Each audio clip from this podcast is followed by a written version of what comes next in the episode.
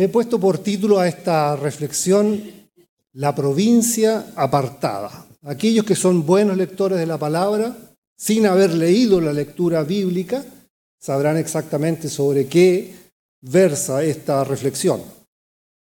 Es sobre la parábola de la que nosotros llamamos la parábola del hijo pródigo.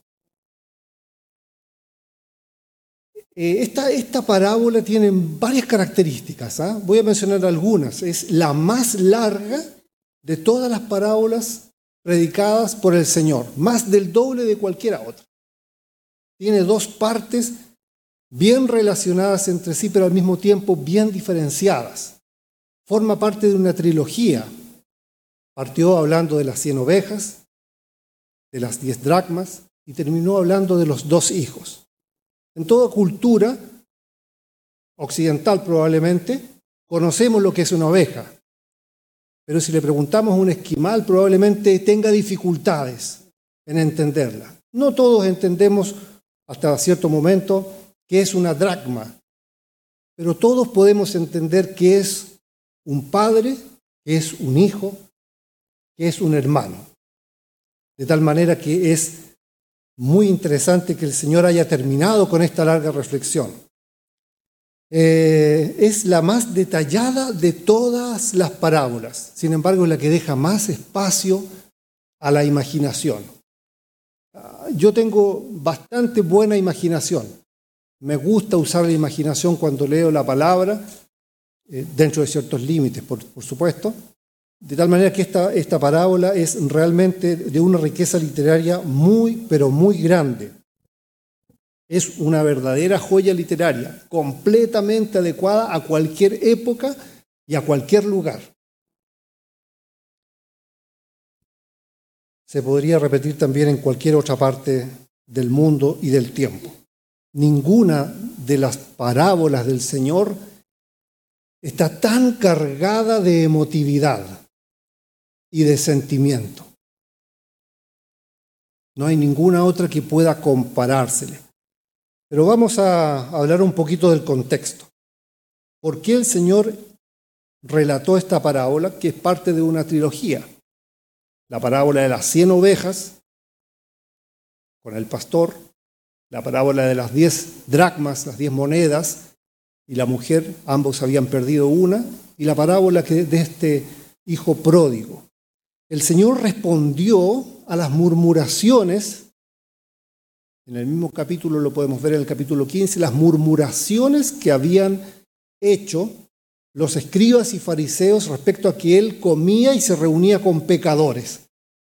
Y, el Señor que tiene esa característica que no deja pasar una, tomó la oportunidad y les entregó este mensaje que con la gracia de Dios nosotros tenemos hoy día. Sin embargo, esta parábola tiene dos paradigmas que yo quisiera mencionar en esta tarde, en esta mañana todavía, y vamos a romper.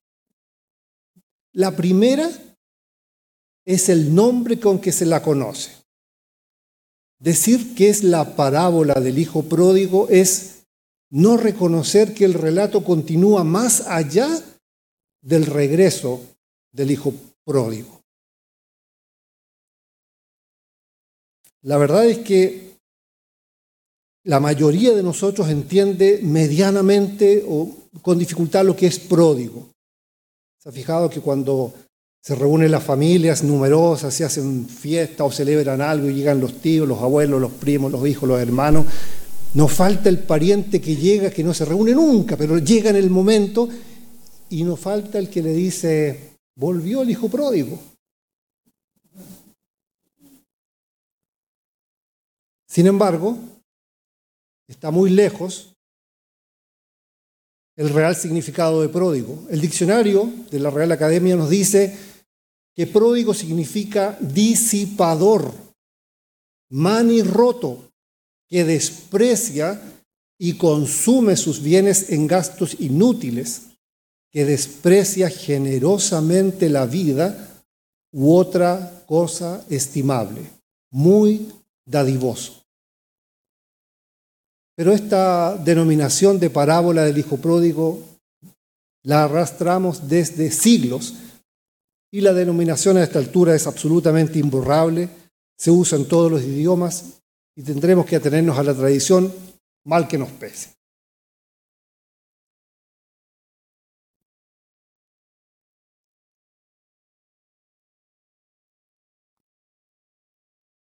Jesús comenzó este relato diciendo, un hombre tenía dos hijos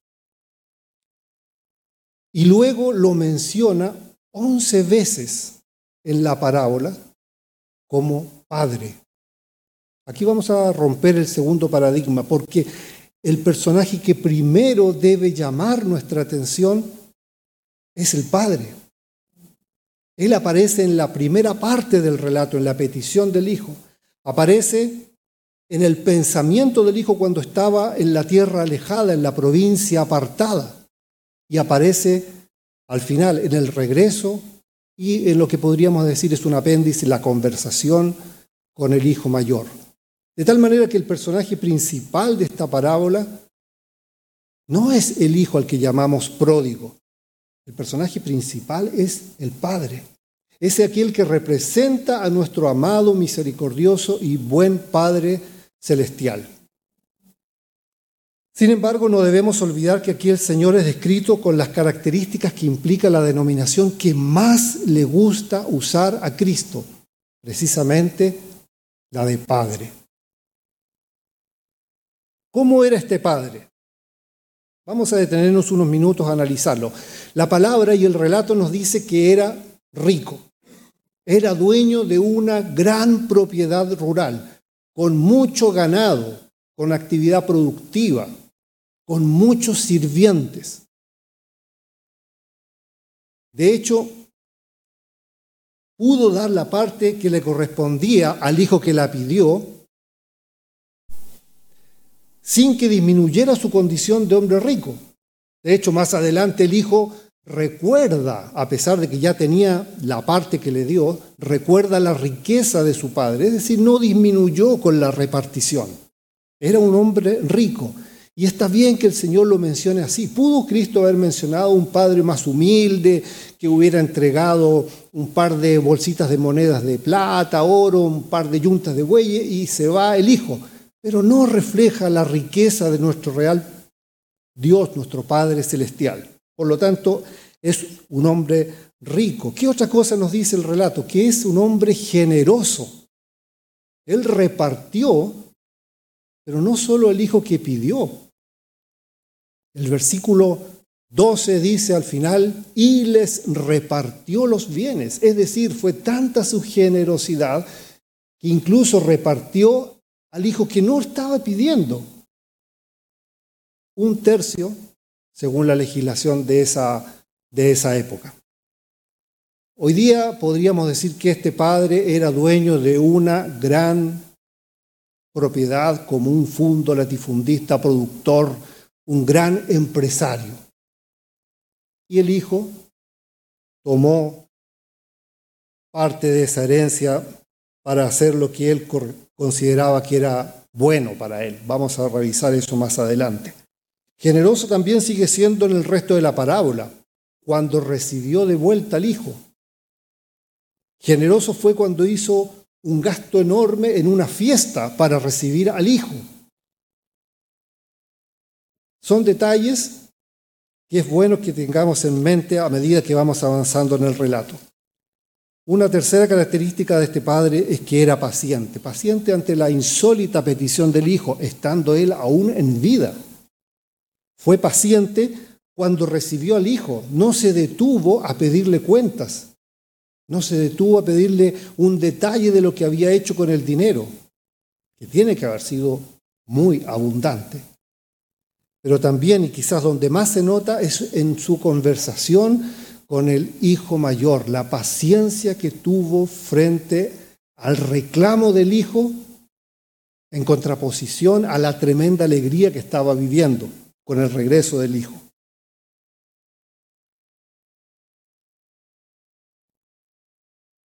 El Hijo le dice, Padre, dame la parte de los bienes que me corresponde.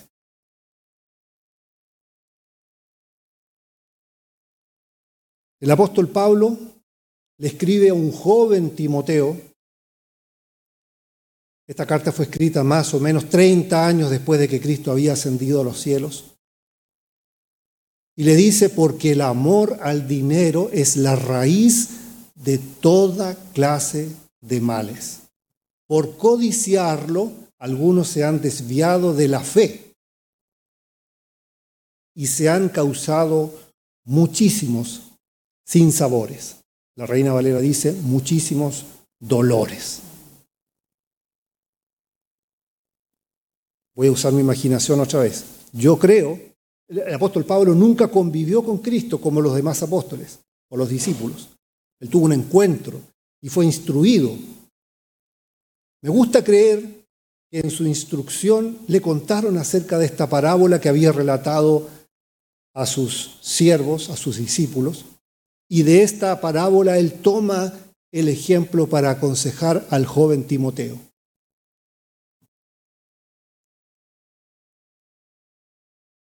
El sabio Salomón, en sus proverbios propios y de recolección, nos dice, hay camino que parece derecho al hombre, pero su fin es camino de muerte. A lo mejor no muerte física, puede ser, pero muerte espiritual, muerte de sentimientos, que es muy, muy, muy importante. Aquí hubo un alejamiento del hijo menor que fue de orden físico, se fue a una provincia apartada, donde nadie lo viera, donde nadie lo conocía. Pero eso no era lo peor, simplemente fue una manera de mostrar claramente otro tipo de alejamiento, el alejamiento espiritual del Padre, el, alejamiento de los sentimientos, del amor, de la relación del Padre. Jesús bien pudo haber contado esta parábola sin hacer que su personaje abandonara la casa. De hecho, se dice que esta parábola es la parábola de dos hijos perdidos. Uno dentro de la casa, el hijo mayor, y otro fuera de la casa. La desconsideración del pedido era una ruptura tan radical que en el fondo poco significaba el lugar donde el hijo estuviera. Pero cuidado porque esta historia no solamente es una historia triste. Por un momento podemos olvidar el dolor que sintió el padre y, centrarnos en la alegría que le significó repartir los bienes, porque hay algo que los padres disfrutamos es dándole a los hijos aquello que podemos compartir con ellos, ya sea alguna herencia, algún objeto, algún dinero, algo, pero un regalo. Pero cuando se lo damos, nosotros nos gozamos tanto como ellos y quizá más, de otra manera, pero lo disfrutamos. Este padre bien pudo haber disfrutado, haber visto cómo eh, repartía sus títulos de propiedad, cómo repartía el dinero, algún objeto de valor se fue lejos a una provincia apartada. La forma imprecisa de este lugar es una de las maravillas del relato, ¿ah?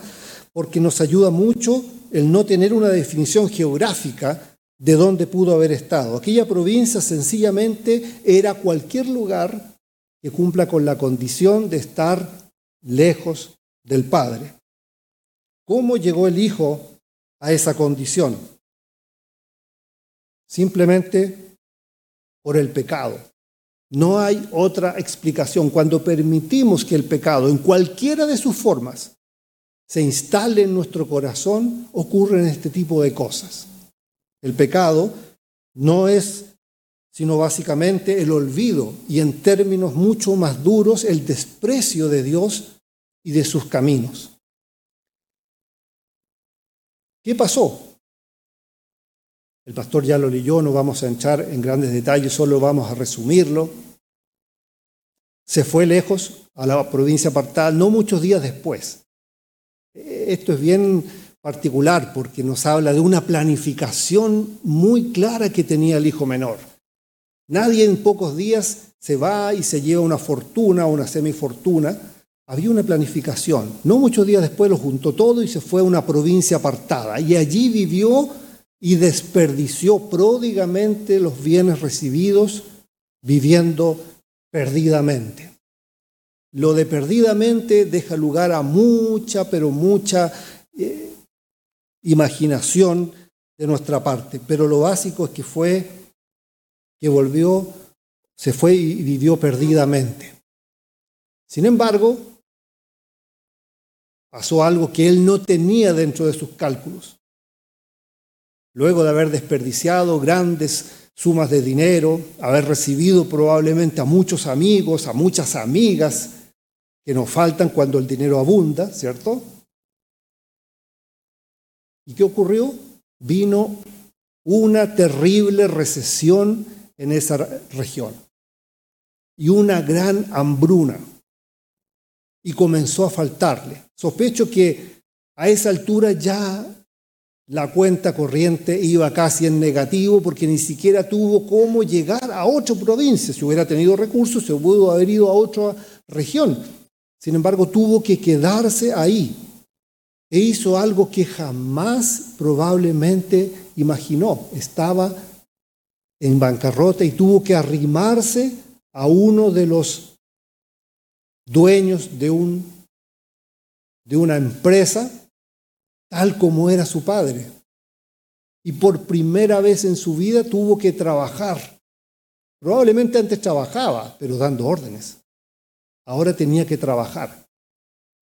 Y el relato del Señor es muy, muy suspicaz porque Él dice, y le envió es decir, ahora no daba las órdenes, las estaba recibiendo. Lo envió y más encima a apacentar cerdos. Recuerden que los judíos no criaban cerdos, estaba prohibido porque era considerado, y es considerado todavía, un animal inmundo. Sin embargo, él tuvo que ir a apacentar cerdos. Y tenía tanta hambre, dice el relato, que deseaba llenar su estómago, saciarse del alimento, de las algarrobas que comían los cerdos, pero aún así nadie le daba. Estaban en una recesión, probablemente estaba todo medido para los animales. Y en ese momento ocurre algo que genera un cambio profundo en su vida. Él dice que volviendo en sí, reaccionó y dijo, ¿dónde estoy? ¿Qué estoy haciendo aquí si en la casa de mi padre abunda la comida, abunda la alimentación para, mis, para los jornaleros y yo aquí, su hijo, estoy muriéndome de hambre? Me voy a levantar, voy a ir a mi padre y le diré, Padre, he pecado contra el cielo y contra ti. Ya no soy digno de que me llames tu hijo solo hazme uno de tus jornaleros.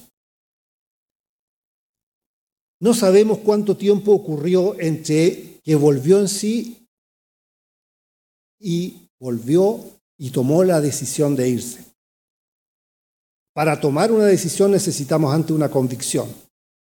Él se convenció de que estaba en un lugar equivocado y tiempo después, días, semanas, meses, no lo sabemos, volvió a su padre.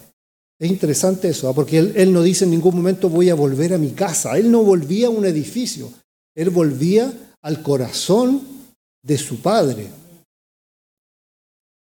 Había, volvía al corazón de su padre.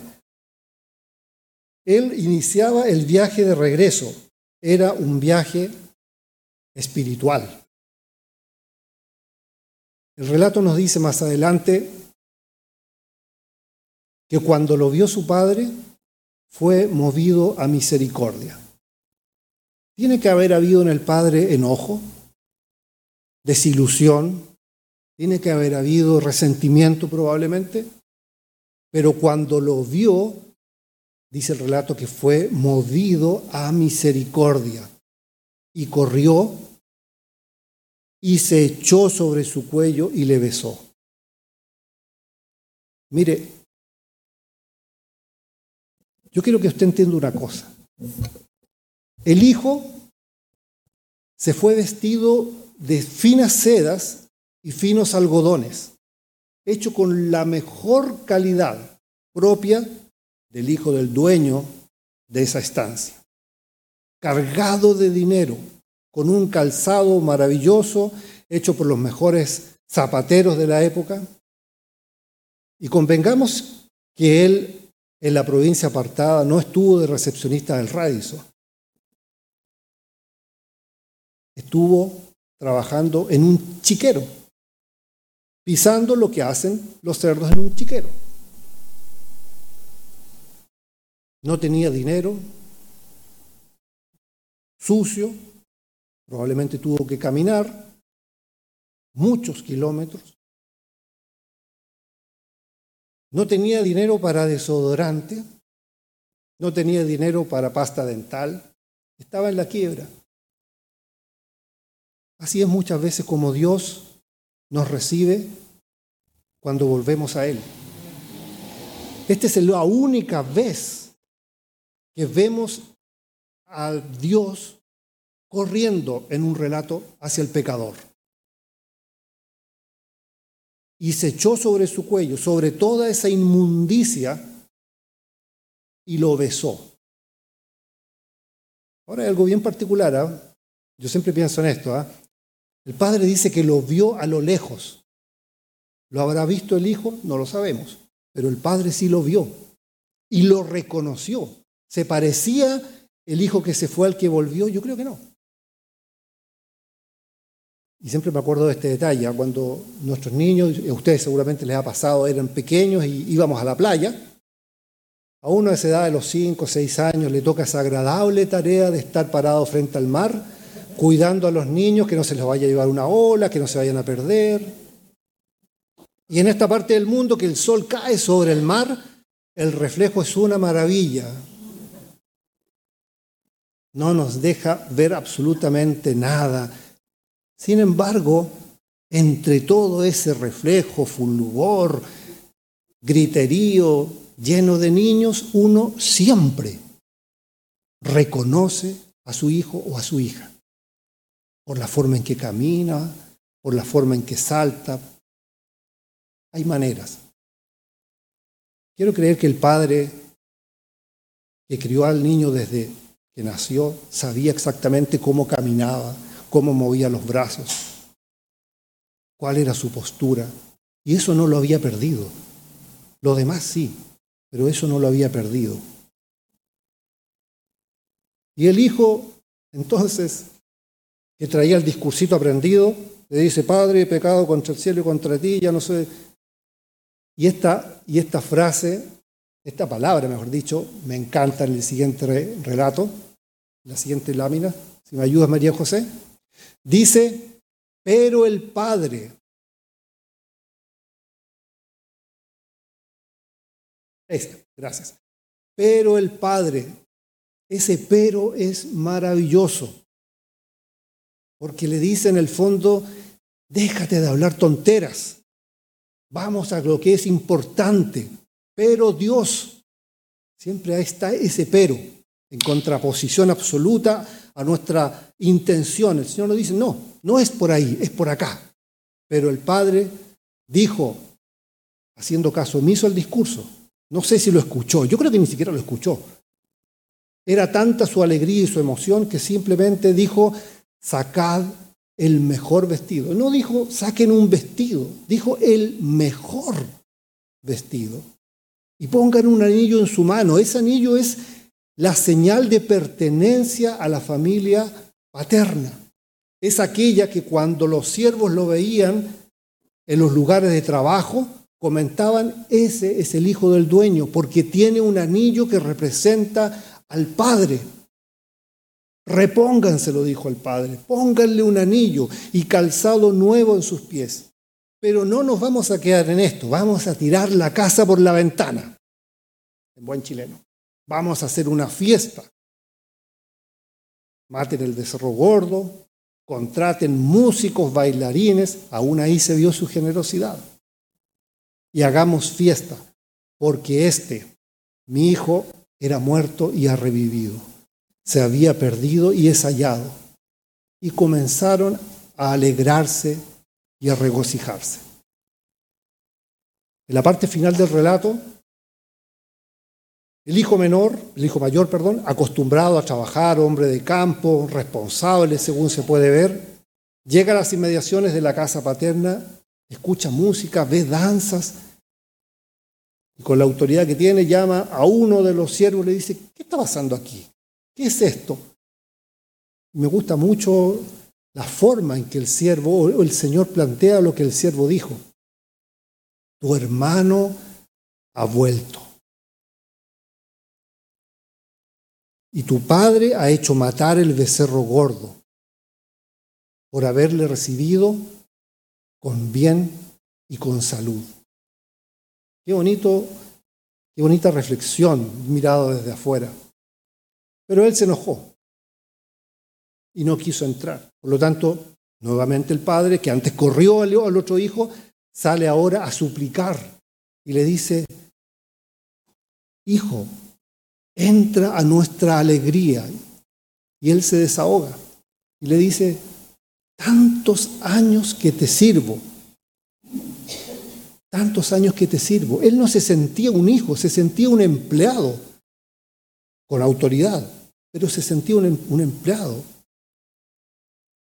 Tantos años que te sirvo y ni siquiera me has dado un cabrito para gozarme con mis amigos, pero viene este, tu hijo, que ha desperdiciado tus bienes con rameras, que no está en el detalle, eso es algo que él dijo, y has hecho matar para él el becerro gordo. O sea, es una fiesta, el, becerro especial. Nosotros los padres somos muy, muy prácticos en eso. ¿eh? Se han dado cuenta que cuando el niño, la niña, hace algo bien, en un acto, se gradúa, pasa de curso, la expresión de uno es, este es mi hijo, este es mi niño.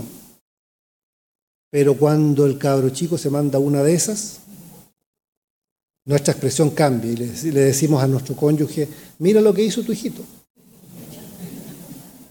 Es exactamente lo que hizo el hijo, el hijo mayor. Le dijo, tu hijo. Y él lo corrige. Y le dice, hijo, tú siempre estás conmigo. ¿No te has dado cuenta de eso? ¿No te has dado cuenta que todo lo mío también es tuyo? Pero era necesario. No era prudente, no era conveniente, era necesario hacer fiesta, porque este, tu hermano, y lo corrige, ya no es mi hijo, le dice, tu hermano se había perdido y es hallado. Y comenzaron a regocijarse, pero no tenemos claro qué pasa después de todo esto. En el mismo capítulo 15,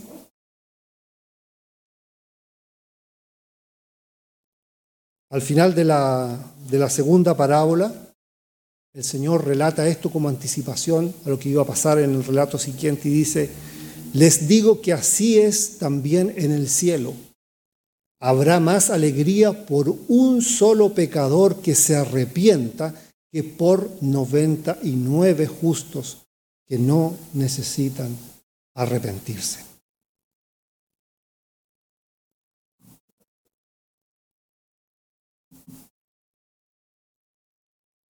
Quisiera llamar su atención sobre dos puntos. La verdad es que si tuviéramos que hacer una lista de todo lo importante, podríamos pasar, pastor, acá ocho domingos sin repetir una idea, pero quiero llamar su atención sobre dos puntos para que mediten ellos. Aquellos que nos ven a través de redes sociales, en vivo o en diferido, también pueden y necesitan meditar sobre estos al menos dos puntos que yo quiero plantear. El primero es podemos estar en la provincia apartada. Podemos ser pródigos y aún no tomar conciencia de ello. No necesitamos recibir una herencia. Si llega, bueno, bienvenida será. Pero no necesitamos recibir una herencia. No necesitamos irnos a una región, a una provincia apartada. No.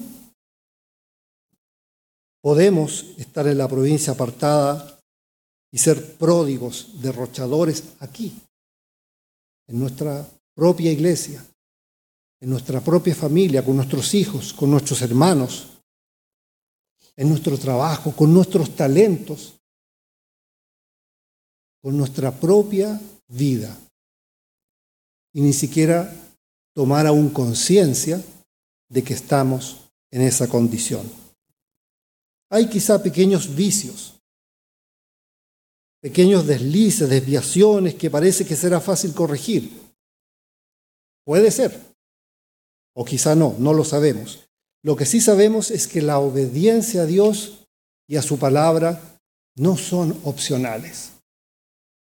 Si usted ha creído en el nombre de Cristo, déjeme decirle que la obediencia a su palabra, la observación a su palabra, a sus enseñanzas, no son opción no son en ningún momento una opción. En contraposición a la provincia apartada, esta nunca debe ser una opción para el creyente. Por lo tanto, una vida de oración, como dijo David, examíname, oh Dios, y ve si hay en mí camino de perversión, si estoy yendo en un camino equivocado y corrige mis pasos. Esa debe ser nuestra oración permanente, porque en el mundo de hoy existen muchos, pero muchos distractores, mucha sutileza que nos puede desviar del camino. Lo segundo es el poder de una decisión. Mire, no hay manera de dimensionar el impacto que tendrá una decisión que nosotros tomemos. Esto funciona tanto para aquellas decisiones que tomamos en consulta con el Señor como aquellas que tomamos sin el Señor. Cuando tomamos una, decisión y la consultamos con el Señor, Señor, ¿es correcta? ¿Está bien? Voy para allá, hago esto. Podemos tener la seguridad de que las consecuencias de esa decisión van a ser las correctas y que las bendiciones que lleguen van a ser incluso mayores de las que nosotros mismos hemos sospechado. Por el contrario, cuando tomamos una decisión, sea la que sea, sin la dirección del Señor, podemos tener la seguridad de que las consecuencias pueden ser inciertas y casi siempre traerán desastre en nuestra vida.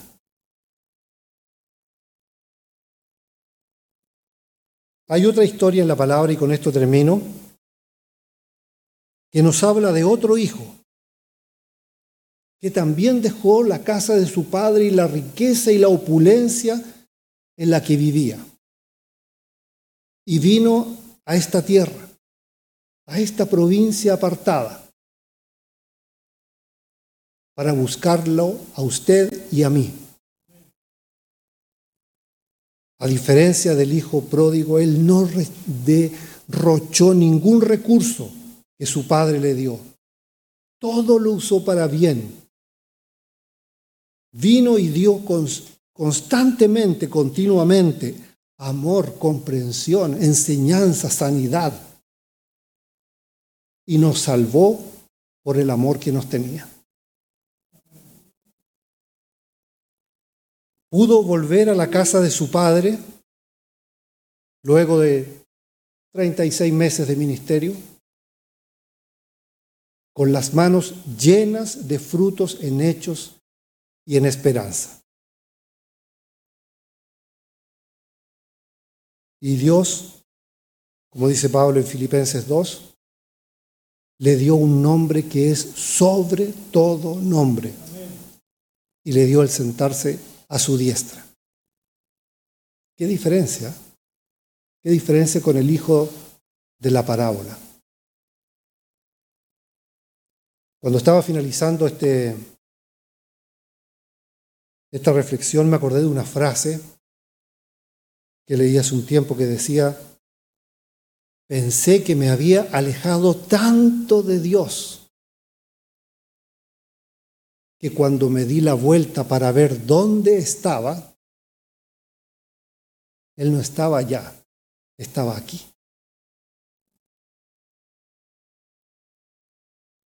Podemos huir en desobediencia, como Jonás, o en rebeldía, como el hijo pródigo. Pero siempre recuerde que Dios es representado en esta palabra corriendo al encuentro de aquel que quiere volver a Él. Alguien dirá, no me imagino un Dios todopoderoso corriendo. Cuando tenga ese pensamiento, recuerde que el Señor murió no solo en la más horrenda, sino en la más baja de las muertes. Por lo tanto, no será tan extraño si le vemos corriendo a nuestro encuentro. Padre, te pido que bendigas tu palabra, que bendigas a mis hermanos, a mis hermanas, aquellos que nos ven ahora o después. Y que des, Dios mío, consuelo al corazón del que está sufriendo, dirección al que está perdido, amor al que lo necesita. Y prosperes tu palabra, Señor, en nuestro corazón. Visita nuestra mente, nuestro corazón, endereza nuestro andar y enséñanos a seguir la obediencia de aquel que tiene un nombre que es sobre todo nombre. Por Cristo nuestro Señor. Amén. Que el Señor les bendiga.